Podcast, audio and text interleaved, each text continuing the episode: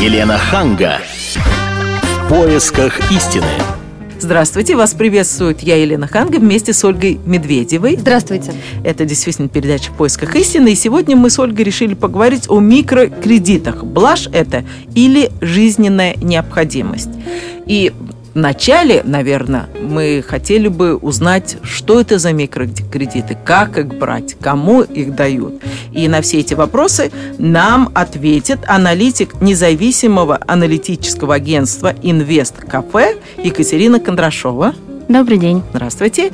И нам еще с Ольгой было очень важно узнать э, вот с психологической точки зрения, кто эти люди, которые берут кредиты, потом не могут отдать кредиты или могут, которые втягиваются в эту зависимость. И на эти вопросы нам э, ответит психолог Иванов Владимир Александрович. Здравствуйте. Елена, я бы хотела э, добавить, что вот наш корреспондент из КП «Волгоград» поработал как раз в такой э, конторе по микрокредитам. А, и вот она как раз рассказала, что обращаются туда люди совсем не бедные, и в основном mm. те, у кого хорошая работа, нормальный доход. В общем-то, эти люди имеют все, что им нужно для жизни. Среди клиентов, а, например, у нее были и работники даже областной администрации, и директора небольших фирм, юристы, менеджеры. Да. И вот, например, один из таких клиентов, он объясняет, для меня это просто игра. А, раньше я играл в покер, сейчас завязал. А потом вот стал ходить в такую контору по микрокредитам. Я беру сумму, я даже не знаю, на что ее потратить. А что он делает с этими деньгами? А, он покупает первый попавшийся, как объясняет, и для него это игра. Он берет через два дня, выплачивает эту сумму, да, но при этом надо учитывать, что если а, контора дает рекламу и говорит о том, что а, это потом придется выплатить 1-2% сверх а, суммы а, полученной, если посчитать в переводе на годовой процент, то получается под 700 процентов. Безумие Это какое. безумная сумма, да. И вот сейчас нам, наверное, наши специалисты объяснят.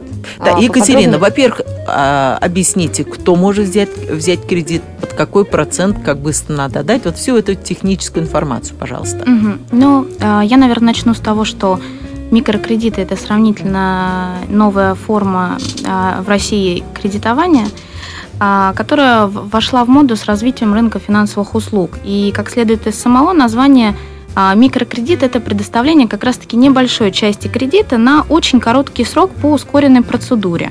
То есть, в принципе, из документов, как правило, нужен только паспорт. И преимущество такого кредитования, а, во-первых, это быстро, оформление происходит буквально там 15-20 минут. Должна ли я вам объяснить, на что я собираюсь потратить эти деньги?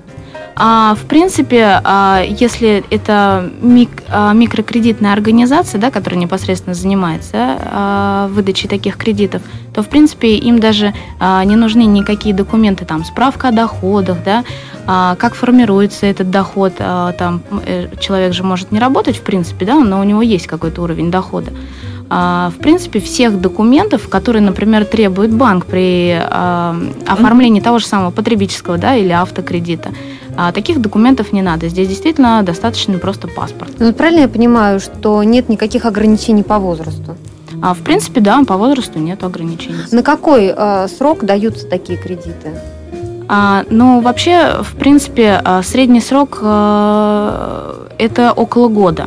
То есть, э, в принципе, это самый, наверное, длительный э, срок, на который выдается И были микро... такие случаи, когда люди выплачивали 700% годовых? Да, получается, что были такие случаи, э, и действительно, что интересно, почему люди берут. Они изначально не просчитывают те проценты, которые они потратят в год. То есть вот эта значительная переплата, да, там же у разных микрокредитных организаций проценты разные. То есть некоторые предоставляют это по 2-3% в день, а у некоторых, например, может быть там 30-40% в месяц. То есть, опять же, это а, разница. Скажите, если человек не выплатил эту сумму, вот что ему грозит? А, ну, по крайней мере, в банках а, такими вот невозвратными кредитами обычно занимаются либо сами службы специально в банке есть, а, да, а, либо же а, банки сотрудничают с коллекторскими агентствами. А, здесь, а, как правило, а, меры, насколько я знаю, довольно такие жесткие, что даже могут представители этой микрофинансовой организации приходить и, угрожать различными Мы обсуждали как-то, да, коллекторские фирмы. Это действительно так. Они э, в буквальном смысле выбивают эти деньги. Да. То есть прям физически выбивают? А, в том числе. А вообще коллекторские агентства, они достаточно так жестко работают, то есть они могут э, постоянно звонить, угрожать, что нужно возвращать сумму. Ну, хорошо, вот сейчас я хотела бы услышать нашего психолога Владимира Александровича. Ведь бывает, что люди берут деньги, не совсем понимая, что они могут вернуть эти деньги. То есть они думают, что они могут, но потом, когда набегают эти проценты, в результате они не могут. А если еще это, например, очень пожилой человек, да, ну вот что, как ты из него выбьешь эти деньги? Ну нет у него этих денег, если это пенсионер. И не заработает он их. Еще раз здравствуйте. Значит, ну, давайте скажем, там, где есть человек, где он жизнеобеспечение свое осуществляет, там всегда есть проблемы, в том числе психологические. Мы пытаемся понять, вот, почему это происходит. В данном случае люди приобретают краткосрочные кредиты. Значит, сегодня жизнь наша так построена, что э, значит, финансовые структуры предоставляют нам этот кредит для приобрет... выполнения каких-то наших жизненных функций. Там, приобретения одежды, значит, питания или что-то другое. Короткий кредит, он не требует э, значит, больших денег, как правило. Люди не просят больших денег. Ну, на какие-то при, текущие, какие текущие задачи. Ну, примерно, о каких суммах мы говорим? А, ну, это может быть порядка где-то даже там от трех тысяч рублей, в зависимости от региона, и там до миллиона, до пяти миллионов. А, почему люди берут? Потому что есть необходимость взять эти деньги и потратить на какие-то актуальные жизненные задачи. И когда мы видим, что это начинает распространяться, то есть когда большая масса людей начинает приобретать эти кредиты, мы уже можем говорить о том, что в этой сфере могут возникнуть проблемы. Чисто не технического плана, а чисто психологического плана. Какие? И здесь мы можем говорить о том, что э, это э, приобретает форму зависимости. Я попытаюсь сейчас разъяснить, что такое вот, когда возникает зависимость, и когда этой зависимости нет. Но ведь много же людей приобретают эти кредиты, большие кредиты берут и отдают эти кредиты. А вот когда она возникает? Она возникает тогда, когда человек перестает управлять этим процессом. То есть, когда вот он берет кредит, и потом снова опять берет и понимает, что он может отдать или не отдать, но он не может управлять вот этим процессом приобретения кредита. Но Большинство... одно дело, когда, например, берут кредит в банке не под такой большой процент, а здесь берут, получается, не очень большую сумму. Вот так ли она жизненно необходима? Если человек это совершил поступок, значит, она для него жизненно необходима. То есть он а имеет какую-то цель. А давайте спросим, вот на что, как правило, берут деньги? Но это разные а, случаи бывают. Например, как бы если это физическое лицо, то даже это может быть покупкой сотового телефона, грубо говоря, там, за 5-7 тысяч. Но это не такая уж прям необходимость, тем более, что есть гораздо дешевле телефон. Важно другое, что он этот поступок совершает. И когда он начинает совершать, повторяя этот поступок один, два, три, четыре, пять раз, возникает вот эта последовательность этих шагов, вот этого поведения. И когда он перестает контролировать этот процесс, то есть может контролировать или управлять, то есть может прекратить сознательно, а когда он не может прекратить сознательно, вот тогда возникает зависимость. То есть мы по существу зависим от того э, желания, которое хочется э, совершить. В данном случае приобретение кредита под какие-то цели. Вот тогда мы говорим о зависимости. Ну а вот как человеку выбраться вот из этой системы? Например, он подсел на это и постоянно берет и берет кредит. Ему нужен какой-то специалист, чтобы помог ему? Или он все-таки может э, сам настроиться на то, чтобы сказать от нет. этого, да? Но дело в том, что в большинстве, в таких случаях, в большинстве людей как-то справляется со своей задачей. Да, они могут остановиться. Мы это видим. Да. Не каждый человек постоянно пользуется вот такими кредитами. А бывают случаи, и таких, кстати, немного случаев, но они существуют, когда человек входит в эту систему и начинает приобретать кредит, хотя бы не понимая, для чего он это делает.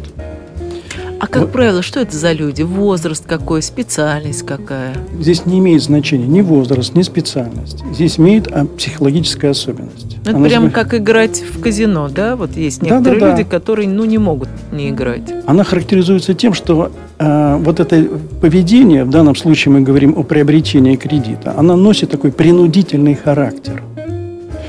Я попытаюсь вам проиллюстрировать это на простом бытовом примере, с которым с каждым из нас по существу сталкивался. Да, вот когда мы приходим в гости, нас угощает хозяйка, мы с удовольствием наелись, и, вот, скажем, кажется, мы сыты, да, вот вполне довольны жизнью. И вдруг она выкатывает пироги и говорит, вот специально для тебя и приготовили. Что мы делаем в такой ситуации? Пробуем. Конечно. Но мы же сыты.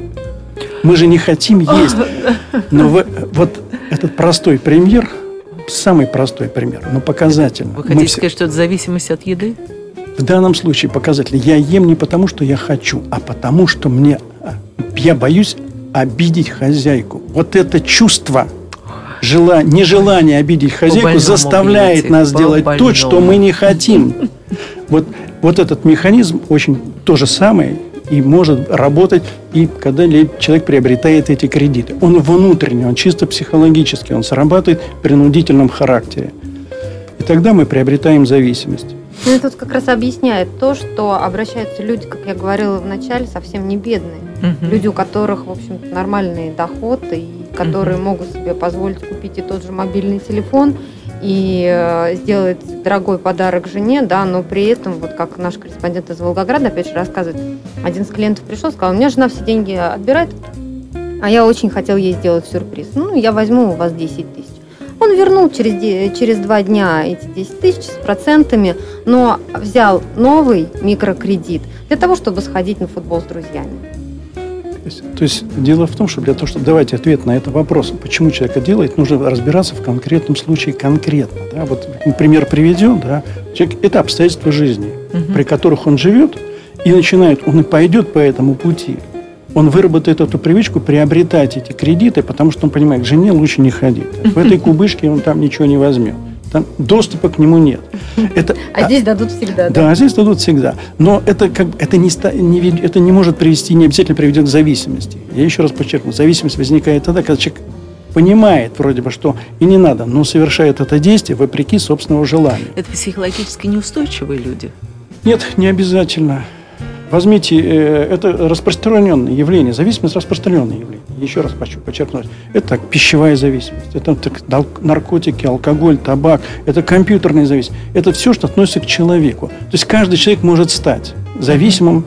Все зависит от тех обстоятельств, а в которых он находится. предпосылки? Знаете, как вот э, некоторым говорят, вот тебе лучше не пить, у тебя предрасположенность к алкоголю, там у тебя там папа пил или там мама, у вас это в семье. Вот есть какая-то такая вот, знаете, маячки, по которым можно понять, вот тебе лучше не брать кредит. А, а мне кажется, это вот люди, которые а, не умеют планировать свой семейный бюджет, и, соответственно, им не хватает денег прожить от зарплаты до зарплаты. А, и плюс это, наверное, фактор того, что у нас низкая финансовая грамотность в стране, и люди зачастую не просчитывают, опять же, эти проценты, и они не знают, сколько они переплатят. У них главное сработало, что здесь и сейчас я сейчас возьму, все куплю, а дальше не важно, как будет дальше происходить этот процесс. Даже один акт этого шага, да, это еще не говорит о зависимости, что человек какие-то имеет отклонения. Нет. Вот когда он начинает повторяться, два, три, ну не менее пяти нужно повторов обычно, для того, чтобы эта зависимость проявилась. Человек ее сам чувствует. Он вроде хочет, понимает, но делает как бы вопреки себя. Вот тот пример, который я привел, самый наглядный, когда вот это срабатывает принуждение. А можно сказать, что вот эти компании играют на том, что есть психологическая зависимость. Они предлагают, но правду они до конца не говорят. Вот человек берет там 10 тысяч, ну, на какой-то срок. И по идее ему надо было сказать, но вот такой-то день вы отдадите не 10, а уже там 110 к примеру, да, и человек бы сказал, ой, ой, нет, тогда, наверное, нет. Но они же так не говорят, они говорят, у вас процент там 2%. А главное, что такие конторы появляются в разных регионах и становятся все больше и больше, и а, люди видят и их рекламу. То есть они на безграмотности, да, они фактически зарабатывают а, на безграмотности, да, а куча Б, предложений. на зависимости, психологической зависимости людей. Но ну, здесь тоже срабатывают э, закономерности психики. В данном случае речь идет о так называемом викарном научении. Что такое викарный? Ну, это такой сложный термин, я просто переведу, о чем идет речь. Человек научается э, некоторому поведению в результате наблюдения другого поведения. Через, э, овладевает поведением через наблюдаемое на поведение. Возьмите, э, сейчас вот по телевидению идет э, реклама банка приобретение кредитов, карточки кредитные, когда вы можете, объясняют вам, как это сделать. Вам домой все это принесут. Да? Да, да, и да, мы да. видим что? Мы видим человека, который приобретает эту карточку, берет в эту руки. Он такой благополучный, такой радостный. Он понятно, что ему, так сказать, кредиты, которые он приобретет, позволит жить счастливо. Ведь люди видят что? Радостное поведение. И это повторяется реклама постоянно, да? И кто-то же брал, наверное, кредиты, наверное, получил то же самое, достиг тех целей, к которым он стремился. И мы видим, что люди начинают тянуться в этом направлении. И тогда они что? Ну, тут уже как раз проявляется та самая неграмотность, о которых вы говорите. Он, кредит он берет, а не прочитав до конца, что там написано. То есть, какого размера э, бедствия его ожидает. Ну или также, если друзья, например, знакомые, родственники берут, и по их примеру... Э, Совершенно верно. То есть мы идем по пути того, что, собственно говоря, вот это и есть психологический механизм так называемого викарного научения. А как отучить этого человека? Вот если вы член семьи, да, вот он приходит и говорит жене, дорогая, у меня неприятности, мне надо срочно, иначе прямо засада. Ну, естественно, дорогая вынимает из своего кармана, дает раз, дает два, дает три. Ну, когда-то она должна, наверное, сказать нет, или есть какие-то другие рычаги давления на любимого, у которого такая зависимость? Вот когда возникает зависимость, э, человеку справиться с ней самостоятельно очень трудно. Хм. В данном случае мы говорим о э, психологической зависимости. Она заключается в том, что переключить, э, остановить это движение или это поведение, точнее сказать, наше желание с помощью усилия воли дается серьезно? очень серьезно. Ну, каждый из нас на этом себе испытывал. И каждый проходил это. Поэтому здесь лучше, конечно, обратиться к психологу, специалисту. И только тогда можно говорить об успехе преодоления этой зависимости. Ну, тема, которую мы затронули, она, скажем так, широко э, распространение этой зависимости не наблюдается в обществе, uh-huh. поскольку так кредиты еще не такая масса людей берет. Другое дело, мы наблюдаем зависимость, э, когда трудно справиться с ней, я подчеркну это, это табак прежде всего, это самая сильная форма зависимости. Наркотики, алкоголь, пищевая зависимость, она еще более распространенная. Вот. Но тогда нужна помощь. Почему помощь? Потому что человек, пытая, когда человек он пытается сам это сделать, а большинство людей начинает с того, что они сами пытаются справиться с этой задачей, когда они осознают ее. И попытка э, волевыми усилиями подавить это желание не удается. Почему? Потому что в основе лежит эмоция, чувство, которое хочется вот достигнуть в результате вот этого совершенного действия. А оно очень мощно. И тогда нужна помощь специалиста. Ну хорошо, сейчас мы уйдем на короткую рекламу и э, новости, а после этого во второй половине нашей передачи я все-таки попросила бы Владимира Александровича рассказать, как нам бороться с зависимостью. Елена Ханга. В поисках истины. Еще раз здравствуйте. Это вторая половина в поисках истины. Я с Ольгой Медведевой сегодня а, рассуждаю на тему микрокредиты. Это блажь или жизненная необходимость? А, наши гости Иванов Владимир Александрович, психолог, который нам рассказывает, что это зависимость, и с ней надо бороться только с помощью доктора. Но я все-таки попрошу вас э, рассказать, ну, хотя бы несколько, вот дать нам советов, как бороться с этой зависимостью. И аналитик независимого аналитического агентства «Инвест Кафе» Екатерина Кондрашова. Екатерина. Э, ну, с одной стороны, а, люди идут добровольно в такие конторы а, микрокредитов. Они соглашаются на условия, ну и если хотя бы они до этого не знали, например, например, что такой большой процент годовой, да, то придя в контору, они все равно об этом узнают, они все равно соглашаются и берут под эти проценты определенную сумму. С другой стороны, а таких контор появляется все больше и больше. Как не нарваться на мошенников, Екатерина? Ну, я бы, наверное, сначала хотела еще сказать про то, что почему, опять же, люди идут в такие организации. Ведь дело в том, что банк зачастую может отказать в кредите. Там, если, например, плохая кредитная история, да, или там э, не такой уровень дохода, например, у человека, а ему нужны деньги. А здесь дают всем подряд. Да, и вот как раз-таки... Прям бомж придет с паспортом, и ему дадут? А, ну, я думаю, все-таки у них есть определенные какие-то критерии, уже они оценивают, там, например, бомж, да, или не бомж. Но дело в том, что, по крайней мере, они рассматривают вот эти случаи с плохой кредитной историей, смотрят, как человек будет выплачивать этот долг, как он может, да, там, если что-то вдруг случится, рефинансировать его и так далее. Вот. Другой вопрос, что таких, конечно, организаций очень много, и действительно везде мы сейчас видим а, рекламу, что можно деньги оформить быстро, за 15-20 минут, любая сумма, абсолютно все, из документов только паспорт. Но опять же, всегда возникает вопрос, их же много, как обратиться? Мы знаем, да, что есть ряд крупных банков, и ему можно доверить там тот же самый кредит и депозит. А совсем другой случай, когда вот э, перед нами стоит микрофинансовая организация – а, и я думаю, что, в принципе, многих, конечно, может быть, это затруднит, но, по крайней мере, надо хотя бы а, воспользоваться интернетом, посмотреть хоть какую-то информацию да, о той кредитной организации, вот этой микро, о которой, в которой, например, человек планирует взять этот, эту сумму денег.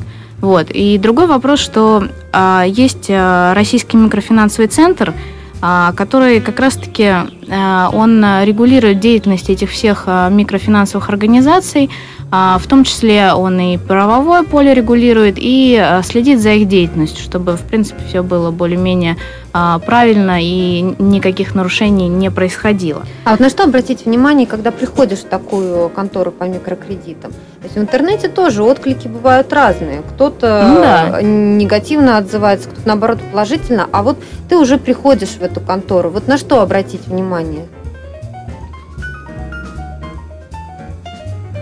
Может быть, что-то по документации или в разговоре с сотрудниками что-то должно насторожить? Но опять же, по документации, даже а, если э, там информация в интернете выложена, они же не всегда могут быть эти да, цифры правильными, скажем так. Угу. Они могут быть там завышены а, в разы, а на самом деле а, мы не узнаем. Я думаю, может быть, тут еще а, такой а, момент, как а, сарафанное радио, все равно же оно распространяется, все равно же люди друг с другом общаются, и а, у кого-то там, например, был положительный опыт, быстро вернул деньги, да, все без проблем. Кто-то, конечно, переплатил, а, но тем не менее а, все нормально, то есть взаимодействие прошло успешно, а у других наоборот. Я думаю, что вот этот фактор, скорее всего, будет основным. А, и, наверное, все-таки все поискать информацию в интернете из других источников. Не конкретно на самом сайте да, этой организации, а где-то, а, например, по другим каким-то поисковым системам, любую информацию, да, а, может быть, в более а, подробном, в том же самом, наверное, Российском микрофинансовом центре, на их сайте, возможно, это есть. Скажите, пожалуйста, вот э, дают кредиты всем, у кого есть паспорт, да? То есть э, ребенок в 16 лет у нас дают паспорт сейчас, или в 14? 14 лет паспорт. Это еще школьник. Он приходит и берет деньги. А как он может, школьник, отдать эти деньги? Он же не работает. То есть это если захотят родители. А, к примеру, школьник не отдал. Что происходит? Вот ну, как из него будут выбивать деньги? Я думаю, что в первую очередь они же тоже, почему такой высокий процент? Они же страхуют свои риски да, от невозврата как раз-таки этого кредита. И в первую очередь при рассмотрении заявки они рассматривают возможных созаемщиков, то есть в том числе и родителей. И вот я думаю, что как раз-таки если школьник там вдруг не уплатил, я думаю, как минимум позвонят маме или папе и скажут, ребенок сегодня там, или если мама не пришла, позвонят папе, скажут, вот сегодня мама не пришла, денег не заплатила, как же так? Я думаю, что они вот на таком уровне решают. Причем я думаю, что там созаемщиков папы и мамы не ограничивается. Возможно, там есть еще, например, третье лицо. Директор школы. Как минимум. Ну, хорошо. Владимир Александрович, ну подскажите, как бороться с этой зависимостью? Ну, и э, мы будем рассматривать сам факт, тоже, когда взрослый человек, не подросток, а взрослый человек э, как бы попал в зависимость. Как определить эти признаки? В uh-huh. данном случае, когда человек приобретает кредит. Нужно что кредит он берет не первый раз, а уже там, третий, четвертый, пятый раз. Это первое. Второе. Надо сразу обратить внимание. Человек, люди, как правило, сами обращают на это внимание, что кредиты, которые они берут, э, они могли бы обойтись и без них. Это уже второй признак. Да? И третий признак, что он понимает, что остановить сам он не может. Принятие решения совершается, он это делает, но как бы умом, скажем так, понимает, а остановить это желание не может. Все, вот это как бы главный признак, что человек находится в зависимости. Принудительным порядком.